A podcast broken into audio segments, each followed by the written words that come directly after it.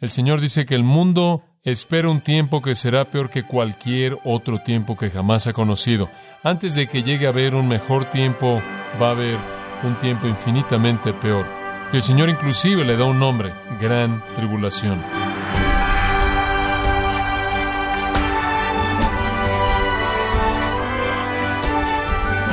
Gracias por acompañarnos en este subprograma, gracias a vosotros, con el pastor John MacArthur. Si bien Jesús advirtió que no se deben hacer predicciones acerca de cuándo será su segunda venida, aún así, él habló de eventos que nos ayudarán a tener una idea general de cuándo esto sucederá. ¿Sabe usted cuál es uno de esos eventos? Le invito a averiguarlo hoy conforme John MacArthur nos enseña acerca de la abominación desoladora, uno de los eventos claves que apuntan al tiempo de la venida de Cristo, como parte de la serie Jesús viene, aquí en gracia a vosotros.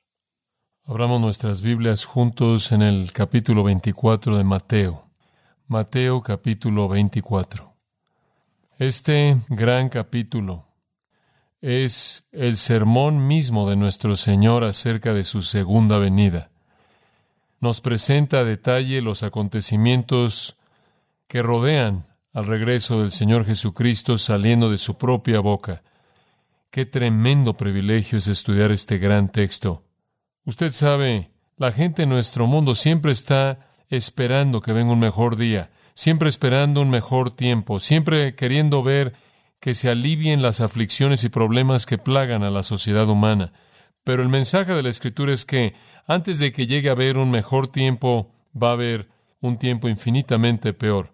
Ese tiempo es descrito de manera más bien breve en tan solo un versículo en este capítulo en particular, y quiero que lo observen el versículo 21. Porque entonces habrá gran tribulación, como nunca la ha habido desde el comienzo del mundo hasta este tiempo, ni la En esa afirmación tan breve, el Señor dice que el mundo espera un tiempo que será peor que cualquier otro tiempo que jamás ha conocido. Y el Señor inclusive le da un nombre, gran tribulación. Ahora esto no es nada nuevo porque han habido otros profetas, además de nuestro Señor Jesucristo, que también han hablado de este mismo tiempo. Es un tiempo de problemas tremendos que incluyen al mundo, pero se centra en la nación de Israel. Para ver cómo los profetas de Israel hablaron de este tiempo, regresemos a Isaías capítulo 10. Isaías capítulo 10.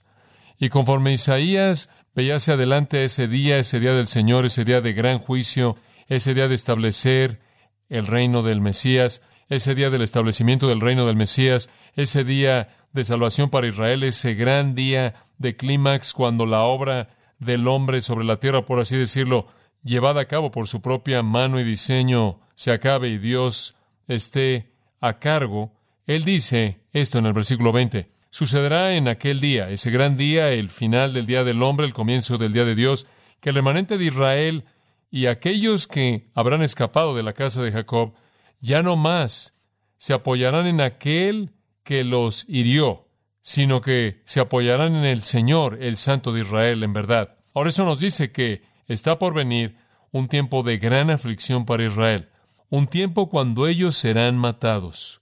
Y habrá un remanente que escapará y aprenderá la lección a nunca volverse a apoyar en nadie fuera del Señor. La indicación es que en ese gran día, ese día final, el pueblo de Israel se va a apoyar en alguien que resulta ser no su amigo, sino su enemigo, que se presenta como apoyo para ellos y después los destruye. Y aprenderán en aquel día a apoyarse solo en el Señor.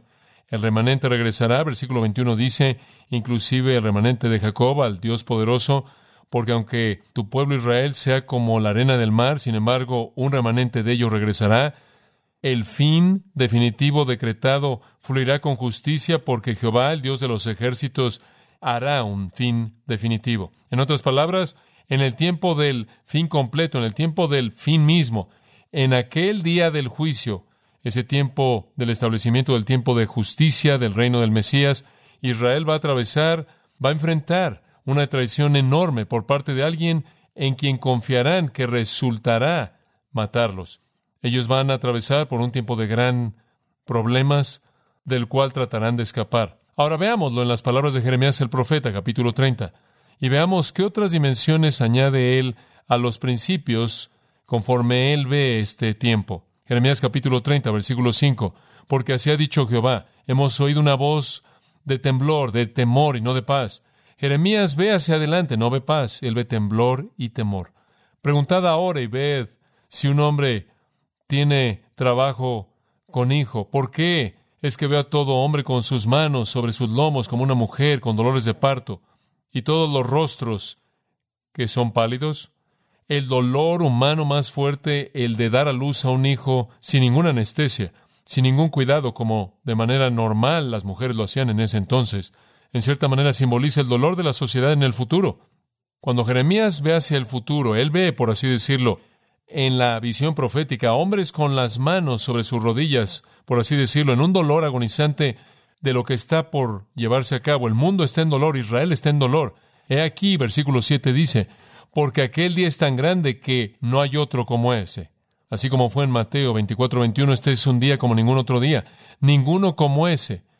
Es el tiempo de aflicción para Jacob, pero él será salvo de ese día, porque sucederá en aquel día, dice Jehová de los ejércitos, que romperé su yugo de tu cerviz, y romperé sus ligaduras, y los extraños ya no los esclavizarán, sino que servirán a Jehová su Dios y David, que es un Mesías, su rey, a quien levantaré para ellos. Entonces va a ser un día de gran juicio, un día de gran aflicción, un tiempo de problemas para Jacob, y de ahí va a venir la salvación, y de ahí va a venir el que se levante el Mesías y su reino, entonces tanto Isaías como Jeremías esperan un tiempo de problemas severos, un tiempo de dolor severo, un tiempo de muerte, un tiempo del cual Israel va a huir para escapar seguido por el reino del Mesías. Ahora observe el último capítulo de la profecía de Daniel, capítulo 12 en el versículo 1, y Daniel el profeta habla también del mismo día, y dice en el versículo 1, en ese tiempo se levantará Miguel, Miguel es un ángel, el gran príncipe, que está para los hijos de tu pueblo. La función excepcional de Miguel en la economía de Dios es proteger a su pueblo especial, y Miguel se va a levantar para su protección, porque habrá un tiempo de aflicción como nunca lo ha habido desde que una nación, inclusive hasta ese tiempo. Y en ese tiempo tu pueblo será librado, cada uno de los que están escritos en el libro. Va a haber un tiempo de aflicción de Jacob, dice Jeremías. Va a haber un tiempo de problemas, dice Daniel, un tiempo de devastación, un tiempo de limpia, de purga, un tiempo de juicio del cual Dios va a redimir un remanente y va a traer el reino del Mesías. Ahora observe si es tan amable Zacarías capítulo 13, versículo 8. Y sucederá en la tierra, de hecho, por toda la tierra, dice Jehová, que dos partes serán quitadas en muerte y la tercera parte quedará. En otras palabras, va a haber un tiempo en la tierra de Israel cuando dos de tres va a morir y Él va a hacer que la tercera parte pase por el fuego y los refine como la plata es refinada, y los probará como el oro es probado. Invocarán mi nombre y los oiré, y diré, Él es mi pueblo, y dirán, Jehová es mi Dios. En otras palabras, un tiempo de limpia, un tiempo de purga, un tiempo de juicio, un tiempo de muerte para dos de tres. Una tercera parte es preservada y son llevados a la conciencia de que el Señor es su Dios. Y este, versículo 14, es el día del Señor. Es el día del Señor, es el día, dice el versículo 2, cuando las naciones se vuelven a congregar en contra de Jerusalén para luchar y la ciudad es tomada y los caballos son matados y las mujeres son violadas y la mitad de la ciudad se va al cautiverio y el remanente del pueblo no será quitado de la ciudad y usted puede tenerse en ese punto. Ahora, permítame explicar esto de manera muy simple. Jesús dijo, viene en el futuro un tiempo diferente a cualquier otro tiempo, un tiempo de un horror increíble, indescriptible para el mundo, pero en particular enfocándose en la nación de Israel. Es un tiempo del cual Isaías habló, del cual Jeremías habló, del cual Daniel habló y del cual Zacarías habló. Entonces realmente no es nada nuevo lo que el Señor está diciendo. Él está reiterando lo que fue dicho desde la antigüedad, que viene un tiempo como ningún otro tiempo. Si Israel piensa que ha soportado un holocausto increíble en el pasado, entonces necesitan evaluar lo que los profetas han dicho y lo que el Señor Jesús dijo, que todavía no han soportado lo que van a soportar en el futuro, porque viene un holocausto como ningún otro. Y no solo va a impactar a Israel, sino que va a impactar al mundo. Y las cosas no van a mejorar, sino que van a empeorar. De hecho, van a empeorar como nunca han empeorado. Sí, apenas previo al peor tiempo de todos habrá un breve tiempo de paz falsa. Entonces, conforme vemos hacia adelante al futuro, analizando los acontecimientos del Día del Hombre, podemos esperar que va a haber un tiempo de paz falsa, seguido inmediatamente por un holocausto sin descripción y precedentes, seguidos inmediatamente por la venida del Señor Jesucristo. Eso es lo que los profetas han dicho. Eso es lo que Jesús dice, porque en el versículo 29 de Mateo 24, Él dice inmediatamente después de la tribulación. ¿Qué sucede? El sol es oscurecido, la luna no da su luz, las estrellas caen y las potencias del cielo son sacudidas y después aparece la señal del Hijo del Hombre en el cielo. Todas las tribus de la tierra lloran y ven al Hijo del Hombre descendiendo en las nubes del cielo con poder y gran gloria. Entonces este es el tiempo apenas que precede a la venida de Cristo. Ahora es imposible no ver este retrato profético, esta cronología, tan simple como es afirmada aquí por nuestro Señor, por Isaías, Jeremías, Daniel y Zacarías. Un tiempo de gran aflicción, gran problemas para el mundo, centrándose en la nación de Israel, seguida por la salvación de limpieza de Israel, la venida del Mesías, para establecer su reino glorioso y eterno. Entonces aquí Jesús está predicando un sermón relacionado con su segunda venida. Es un sermón no solo acerca de su segunda venida, la cual aparece en el versículo 29, sino también acerca del tiempo antes de eso que él mismo llama en el versículo 21 la gran tribulación. Ahora, ¿qué dio a luz este sermón? ¿Por qué él está predicando este sermón y a quién le está predicando aquí en el capítulo 24? Permítame decirle por qué. Jesús ha entrado a la última semana de su vida terrenal. El viernes va a morir. Entonces a él no le queda mucho tiempo. Él pasó todo el día en el templo. Él lo limpió el martes. Expulsó a los cambistas y a los compradores y a los vendedores y lo limpió externamente. Y una vez que lo había limpiado el martes, entonces él podía regresar ahí y no ser contaminado por él. Entonces él hizo eso, él tomó a sus discípulos y él enseñó todo el día. La enseñanza fue pública para comenzar, conforme él enseñó a la multitud que se había congregado en el lugar debido a la semana de la Pascua. Pero después de algo de su enseñanza, los líderes de Israel estaban enojados y entonces lo detuvieron ahí y comenzaron a hacerle preguntas. La primera de las cuales fue ¿por qué autoridad haces estas cosas? ¿Quién te dio permiso de enseñar como estás enseñando y hacer lo que estás haciendo? Y eso lo involucró en un diálogo que siguió para el resto del día con estos líderes judíos falsos. El resultado de ese diálogo básicamente fue una oportunidad para que él expresara el hecho de que Dios ahora estaba haciendo un lado Israel. Durante siglos la nación de Israel había sido la guardiana de la palabra de Dios, la protectora de la verdad de Dios. Pero todo eso iba a cambiar, porque Dios iba a quitarles el reino y se lo iba a dar a un pueblo que era más digno que ellos. De hecho, él dijo eso en el capítulo 21, versículo 43, de una manera tan explícita como podía ser dicho. El reino de Dios será quitado de vosotros y será dado a una nación que dé frutos de él, un pueblo que dé frutos de él. Él estaba diciéndole a los líderes judíos religiosos, ustedes ya no van a ser llamados más el pueblo de Dios en el sentido nacional, ya no van a ser guardianes de la verdad de Dios. Ahora, como aprendemos en Romanos 11, esto fue únicamente un hacerlos a un lado temporalmente, no obstante, los hizo realmente un lado. Él les dice, el reino será dado a un pueblo que produzca frutos apropiados. Y después en el capítulo 22 recuerda también en su encuentro con los líderes, él les dio una parábola acerca de una boda en la que un rey hizo una fiesta para su hijo en la boda y todos los invitados que simbolizan Israel se rehusaron a venir. Y en el versículo 7 dice, cuando el rey oyó eso, capítulo 22, él se enojó, envió sus ejércitos, destruyó a esos homicidas y quemó su ciudad. En otras palabras, Dios va a entrar en juicio en contra de un pueblo que se rehusó a venir a la fiesta de bodas de su hijo. Y después en el versículo 9 le dijo a sus siervos, id a las carreteras y a tantos como halléis traedlos a las bodas. Y entonces un nuevo pueblo es traído para que sean los guardianes especiales de la palabra de Dios y la verdad de Dios. El cabot, la gloria se ha ido, está escrito por un tiempo en la nación de Israel. El resumen de esto viene al final del capítulo 23, versículo 37.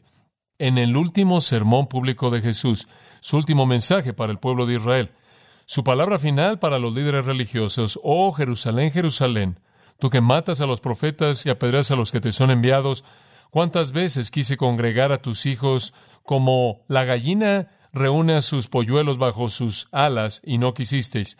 Aquí vuestra casa os es dejada desierta, arruinada, desierta. Esa es la afirmación final de juicio para Israel por el rechazo del Mesías. Se acabó.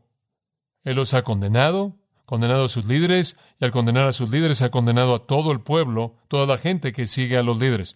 Y ahora dice su casa queda desierta. Y Cabot, la gloria se está yendo. Dios está apartando a otro pueblo, dejando Israel. Pero me da tanto gusto que el sermón no terminó con el versículo 38.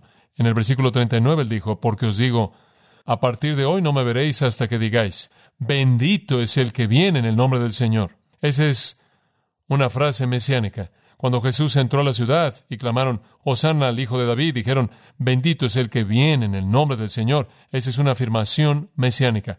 Él les dice, no me volverán a ver hasta que me reconozcan como su Mesías. Eso nos da mucha esperanza, ¿verdad? Porque eso nos dice que aunque Israel es dejada desierta y aunque la nación es dejada desierta debido al rechazo del Mesías, viene un día cuando de hecho ellos van a reconocer a su Mesías y van a decir, bendito es el que viene en el nombre del Señor. Eso es lo que Zacarías vio cuando él dijo, mirarán a aquel a quien traspasaron y llorarán por él como se llora por un unigénito. Entonces sí, la casa de Israel es desierta, pero sí hay un futuro, hay un tiempo futuro cuando ellos van a reconocer a su Mesías. Ahora usted tiene que imaginar a los discípulos en este punto porque están escuchando todo esto. Oyen el sermón, el cual devasta el sistema de religión en Israel. Ellos ven a Jesús limpiando el templo y saben que Él está llevando a un fin ese sistema malo, hipócrita. Ellos lo oyen hablando acerca de la destrucción en el capítulo 24, versículo 2, cómo el templo va a ser destruido y cómo no va a quedar una piedra sobre otra piedra y que todo va a ser derribado. Eso es exactamente lo que sucedió exactamente a la letra, al pie de la letra. Y entonces lo ven que entran con todas estas afirmaciones acerca de devastación y destrucción. ¿Les molesta esto? Realmente no. Porque como señalamos en nuestro estudio previo, recordará usted que si algún discípulo era un estudiante de la Escritura, él sabría que en el gran reino del Mesías iba a haber un nuevo templo, el templo de Ezequiel 40 al 48, ese templo glorioso, no este templo construido por un no judío, un rey idumeo llamado Herodes, sino un templo que tenía las cualidades de ese templo glorioso visto en Ezequiel 40 al 48. Entonces, ellos no habrían tenido un problema con que él derribara el templo. Ellos no habrían tenido un problema con que él devastara la religión hipócrita. Los profetas dijeron que eso iba a pasar. Los profetas dijeron que la nación tenía que ser purificada. Entonces, cuando oyen a Jesús decir este templo va a ser derribado y no me van a volver a ver hasta que digan bendito es el que viene en el nombre del Señor. Su idea es que va a derribar ese templo rápidamente y va a regresar en su presencia mesiánica plena para establecer su reino porque ellos no veían espacio alguno entre la primera y segunda venida. Los profetas del Antiguo Testamento no delinearon una primera venida mucho tiempo y después una segunda venida. Ellos simplemente presentaron todo de una vez. Esa es la razón por la que el tiempo entre la primera y segunda venida es conocido como un misterio, no revelado en el Antiguo Testamento. No vieron que había una primera venida, regresar al cielo, miles de años después una segunda venida. No, lo vieron todo de una vez. Su escatología decía el Mesías viene, el Mesías juzga a sus enemigos y a los impíos, el Mesías limpia Israel, él limpia el templo, él congrega a los elegidos y Él establece su reino. Y entonces podían ver todo esto sucediendo en días o semanas. Y yo creo que al final del capítulo 23 y al final de este sermón, ellos tenían una esperanza más grande del reino de lo que jamás habían tenido en toda su experiencia con Jesús, porque lo han visto llegar montado a la ciudad, oyendo los aleluyas y los hosanas, y bendito es el que viene en el nombre del Señor, de la multitud. Los niños en el templo le habían dicho a él al día siguiente, y ahora él ha limpiado el templo, y él ahora habla de derribarlo y él habla de venir en su presencia plena como el Mesías y ellos creen, yo creo, más de lo que jamás antes habían creído, que momentáneamente todo se va a desatar y ellos no entienden que va a haber un periodo largo de tiempo. Entonces, en emoción y en expectativa, versículo 3, ellos ahora se han ido del templo y solo queda Jesús con los discípulos en privado, dice, han ido a la cumbre del Monte de los Olivos, camino de regreso a Betania, en donde se están quedando con Lázaro y su familia, y hoy se detiene en la cumbre del monte, se siente y le dicen, ¿cuándo serán estas cosas? Y usted puede apenas percibir la expectativa tremenda que esto tiene que venir muy rápido por lo que han visto en esa semana. Todo está cumpliéndose. Vieron al precursor Juan el Bautista, después vino el Mesías. Él hizo los milagros, él enseñó, él predicó y ahora él entra y vienen los aleluyas, los hosanas y él ahora ha limpiado el templo y él ahora habla de derribar este edificio del Idumeo y debió haber significado que ese gran edificio exaltado de Ezequiel ahora va a ser construido y él va a establecer su reino y el pueblo va a decir, bendito es el que viene en el nombre del Señor. Y entonces dicen, ¿cuándo? Inclusive más adelante en Hechos 1 dicen, ¿ahora vas a restaurar el reino?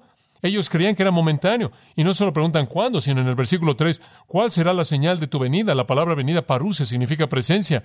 No quiere decir que ellos pensaban que Él se iba a ir y que iba a regresar. Esto quiere decir que ellos pensaban que Él vendría en su presencia plena. Parus es presencia, la presencia plena de la gloria mesiánica. ¿Cuál es la señal de tu presencia y el fin de la época del hombre? ¿Qué debemos esperar? ¿Va a venir un ángel del cielo con una trompeta? ¿Qué es? ¿Es una reconstrucción cataclísmica del templo sobrenaturalmente? ¿Es que vas a derribar el templo? ¿Qué es? ¿Cuál es el acontecimiento que señala tu venida en presencia plena? Ahora, con esa pregunta, el Señor entonces predica el mensaje acerca de su venida. Y Él les da cosas que esperar, las señales que esperar. Y no para ellos, porque ya habrán muerto, sino a todos los que van a leer la Escritura. Y comenzando en el versículo 4, tenemos las señales de la segunda venida. Las señales de la segunda venida. Ahora, quiero añadir como una nota a pie de página aquí, para que no se confunda, que el rapto de la iglesia no se explique en ningún lugar en Mateo 24, 25. Eso no está aquí. Esperamos más adelante un entendimiento más pleno de eso. Este es un mensaje dado en el contexto de esos judíos acerca de la segunda venida de Cristo. El rapto es un tema que se presenta en las epístolas, pero Él les está dando una descripción del tiempo de la segunda venida y las señales que llevan a ella. Ahora Él comienza en el versículo 4, dándoles una serie de señales generales que la gente que esté viva en la época futura debe esperar. Él no les dice qué tan futuro está. Él no les dice porque todo creyente siempre ha vivido con un sentido de inminencia, que Cristo puede venir en cualquier momento. Entonces Él no les dice en algún tiempo dado, Él simplemente dice señales. Ahora, por favor, observe, la primera señal es engaño, versículo 4, muchos vendrán y engañarán. Y el versículo 5 dice la misma cosa. La segunda señal es disensión, guerra, rumores de guerra y demás. Versículo 7, nación levantándose contra nación, reino contra reino. En tercer lugar, devastación, hambres, terremotos. La cuarta es profanación. Versículo 9, van a entregar a los santos. Quinta, deserción. Muchos de ellos van a ofenderse y van a traicionarse el uno al otro y se van a aborrecer unos a otros y demás.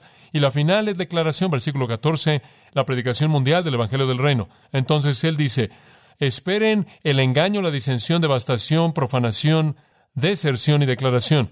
Esas son las señales. Y cubrimos esas a detalle y les mostré cómo son un paralelo de Apocalipsis 6 al 19. Ninguna de estas sucedieron en la época de la iglesia. Ninguna de estas sucedieron en la destrucción de Jerusalén. Del versículo 4 en adelante no hay explicación de la destrucción de Jerusalén. Es absolutamente algo que no está en el texto. Y eso es sorprendente porque leí unos 12 comentarios esta semana. Once de ellos meten la destrucción de Jerusalén ahí en algún lugar y el otro no está seguro. No hay referencia a la destrucción de Jerusalén aquí en el 70 después de Cristo. Esto es futuro, previo a la venida del Señor Jesucristo. La destrucción de Jerusalén fue un juicio para su propia época, por su propia razón, para la gente de esa época. No es el fin del siglo, no es la señal de la venida del Mesías, eso es futuro. Entonces, todas estas seis cosas marcan el tiempo final. Y le mostré la clave de eso, versículo 8. Obsérvelo. Todo esto rodean al versículo 8 son el principio de dolores. Por favor, la palabra dolores no nos ayuda a interpretar este texto, si eso es lo que dice en su edición de la Escritura. Es dolores de parto el término griego. Y recuerda que le dije, cuando vienen los dolores de parto, ¿vienen al principio del embarazo? ¿A lo largo del embarazo? No, todos vienen al final del embarazo. Y cuando los dolores de parto comienzan a venir, usted sabe que el nacimiento se acerca. Jesús deliberadamente escoge eso como dolores de parto, así como el profeta de la antigüedad vio a los hombres, por así decirlo, en dolores de parto, atravesando por las agonías que darán a luz el nacimiento del reino. Todos estos acontecimientos se apilan al momento mismo de la venida del reino y son paralelos a los sellos y las trompetas y las copas de Apocalipsis. Y usted recuerda que los sellos suceden en cierta manera de una manera larga, un periodo de tiempo largo, y después las trompetas son más rápidas, y después las copas vienen en una sucesión muy rápida, conforme hay una frecuencia que se incrementa y una intensidad que se incrementa de esos dolores finales, como sucede en el nacimiento de un hijo. Entonces es un retrato vívido. Entonces todas estas cosas no tienen nada que ver con el rapto de la iglesia. No tienen nada que ver con la destrucción de Jerusalén. Tienen que ver con el tiempo de la tribulación y conforme se aceleran los acontecimientos dolorosos que dan lugar al establecimiento del reino del Mesías. Entonces Él les da este panorama general, de cosas generales. Pero él sabe que eso no es realmente lo que están preguntando, porque su pregunta fue, ¿cuál es la señal? ¿Cuál es ese acontecimiento que dice que sabemos que aquí estamos? Porque podremos ver guerras y podremos ver engaños y engañadores y podremos ver a desertores y podremos ver que el Evangelio está siendo predicado.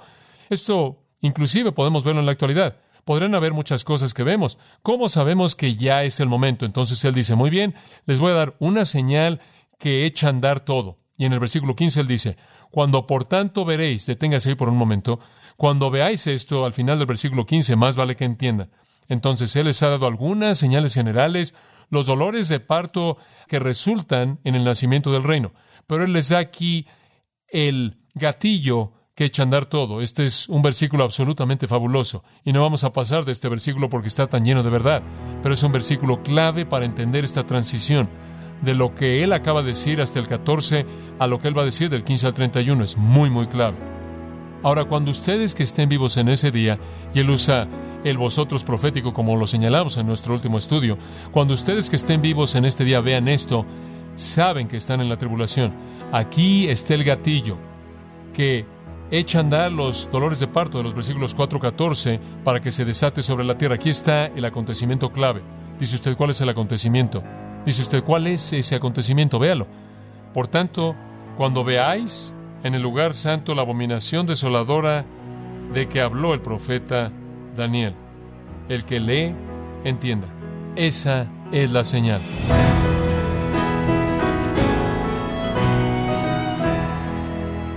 Ha sido John MacArthur alentándonos con la realidad de que cuando tomen lugar los eventos finales, de los cuales escuchamos hoy, los cristianos no estarán en la tierra, esto es parte de la apasionante serie Jesús viene, aquí en gracia vosotros.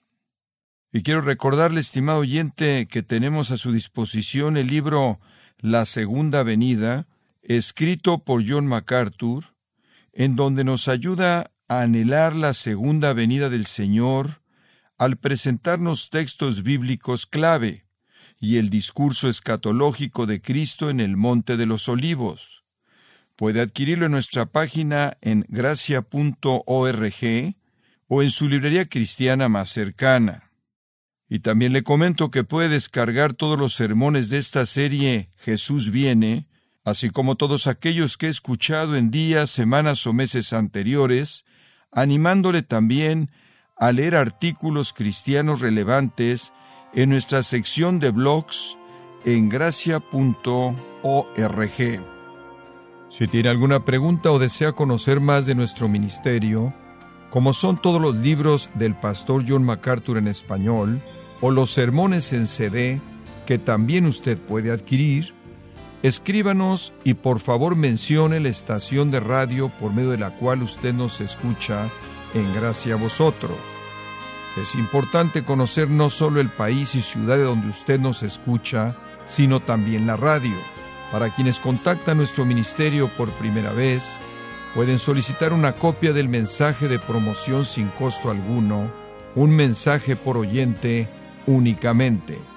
Si usted vive en los Estados Unidos o Puerto Rico, escríbanos a Gracia Vosotros, P.O. Box 4000, Panorama City, California 91412 o puede escribirnos a través del siguiente correo electrónico radio arroba